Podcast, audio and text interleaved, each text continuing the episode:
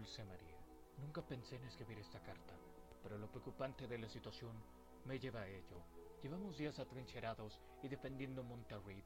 Apenas tenemos agua y comida. Los moros nos cercan y nos hacen fuego. Cada día tenemos nueve vacas, ya sea por causa enemiga o por efecto del calor.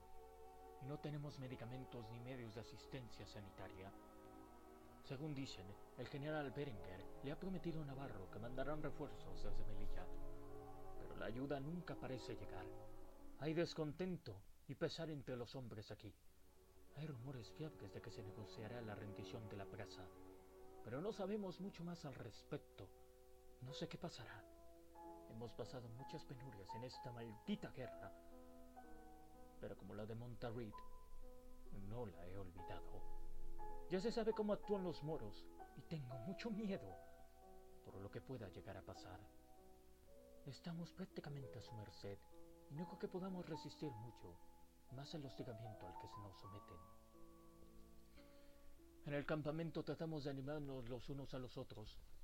Por su parte, día tras día, los oficiales nos recuerdan lo que implica ser un soldado español, con arengas patrióticas, pero lo que más nos reconforta, dentro de lo que se puede, es la camadería, que hacemos todos en estos difíciles momentos. La verdad que no sé por qué te estoy contando esto. Supongo que por egoísmo al desahogarme con este papel.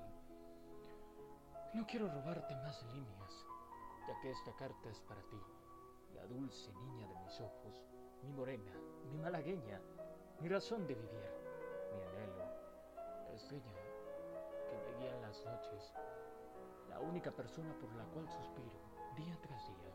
Me reconforta pensar que pronto te veré, que pronto te abrazaré, que pronto te besaré y que pronto me casaré contigo. Dios sabe lo mucho que te quiero. Aún me acuerdo de la primera vez que te vi.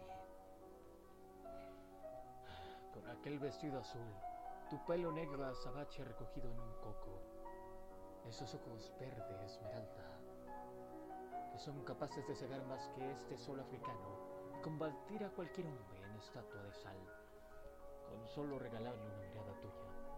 Me acuerdo de la canasta de mimbre llena de pescado que llevabas, pues venías del mercado y como yo apoyado en la pared de la calle de mi casa, quedé absorto ante tu belleza. Te eché un piropo cuando pasaste por delante mía. No pensé que me hicieras caso, ya que tal hermosura tiene que estar acostumbrada a que te lo digan. Pero giraste tu preciosa cara, me miraste y me sonriste. Bendito piropo aquel.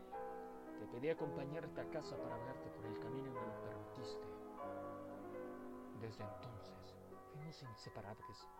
Costó que tu padre me aceptara, pero ya sabes que la insistencia siempre ha sido mi virtud.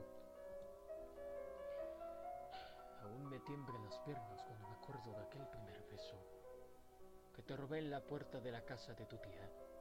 Se nos paró el mundo alrededor en ese instante. En fin, hay tantas cosas que podía contar. Seguro que mientras lees esto, estás esbozando una sonrisa. En estas líneas que llevo hablando de ti se me ha olvidado momentáneamente todo lo que estoy pasando aquí.